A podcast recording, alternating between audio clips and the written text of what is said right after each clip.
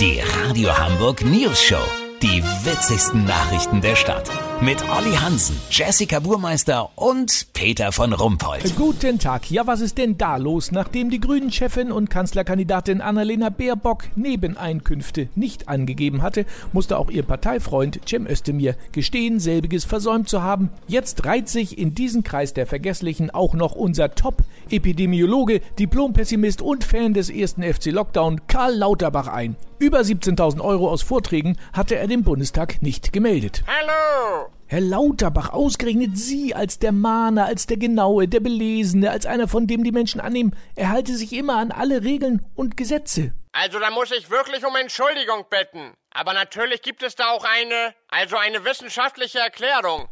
Eine wissenschaftliche Erklärung. Naja, erst Baerbock, dann Özdemir und jetzt ich. Also zum Glück haben wir drei außer ein, zwei schlaflosen Nächten und ein paar Kopfschmerzen von der Infektion wenig gespürt. Von der Infektion? Natürlich. Also wir gehen von einer neuen Epidemie aus. Ein Virus, das Teile des Gehirns, die sich mit Nebeneinkünften beschäftigen, vorübergehend befällt. Es gibt dazu erste Studien aus Oxford und die sind nicht sehr ermutigend. Herr Lauterbach, ganz ehrlich, das ist... Doch, doch, also wir müssen das sehr ernst nehmen. Denn es liegen Daten vor, dass eine nicht gemeldete Nebeneinkunft schnell nicht gemeldete Spendengelder oder eine schwere Steuerhinterziehung mit sich bringen kann. Und dann ist ganz schnell unser eigentlich gut ausgestattetes Rechtssystem überfordert. Ja, und welche Maßnahmen müssen jetzt getroffen werden? Nicht schon wieder Lockdown. Also bis es einen Impfstoff gibt, helfen den Betroffenen Vollgesichtsmasken gegen die erste Scham. Es gibt aber gerade bei Politikern auch Infektionen, die völlig schamfrei verlaufen.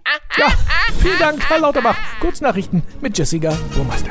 HSV mit der diesjährigen Ausbeute von 58 Punkten wäre man in der letzten Saison aufgestiegen. Ja, wäre, wäre Autofähre. Hamburg, Fahrräder im Wert von 8 Millionen Euro gestohlen. Es handelte sich insgesamt um 12 Räder. Sanktionen. Auslandsgelder von Belarus werden auf unbestimmte Zeit eingefroren. Damit soll Diktator Lukaschenko gezwungen werden, mit Fausthandschuhen Geld abzuheben. Das Wetter. Das Wetter wurde Ihnen präsentiert von Normalität. Jetzt schnell genießen. Nur für kurze Zeit. Das war's für uns. Wir hören uns morgen wieder. Bleiben Sie doof. Wir sind's schon.